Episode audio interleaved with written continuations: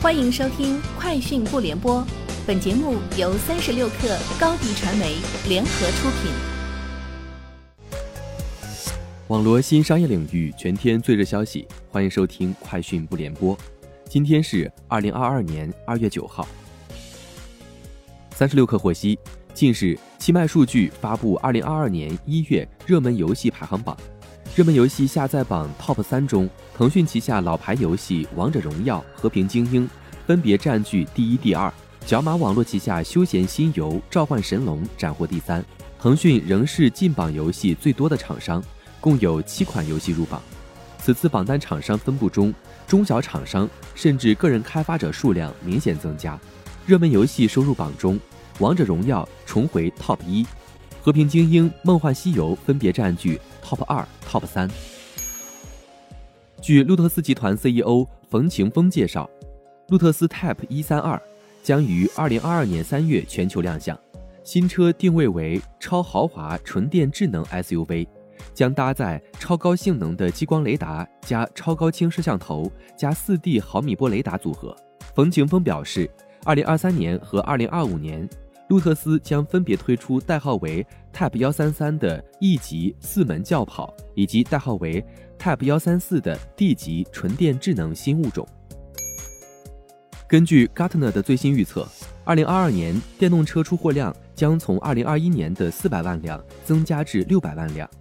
Gartner 预测，电动乘用车将占到二零二二年电动车总出货量的百分之九十五，客车、货车和重型卡车仅占百分之五。Gartner 预计大中华区将占二零二二年全球电动车出货量的百分之四十六。达到二百九十万辆，位居全球榜首。美国时间二月八号，苹果宣布计划在 iPhone 上推出轻触支付 （Tap to Pay）。使用轻触支付的商家通过简单的 iPhone 轻触，无缝安全的接受 Apple Pay、非接触式信用卡和借记卡以及其他数字钱包，不需要额外的硬件或支付终端。SpaceX 最新部署的一批四十九颗星链卫星受地磁风暴影响，损失惨重，多达四十颗卫星要报废。SpaceX 在当地时间二月八号的声明中表示，每颗卫星都实现了受控飞行，但这批卫星在发射第二天受到地磁风暴的影响。SpaceX 表示，这些脱离轨道的卫星与其他卫星的碰撞风险为零，而且按照设计，一旦进入大气层，卫星就会报废。这意味着不会产生轨道碎片，也不会有卫星部件撞到地面。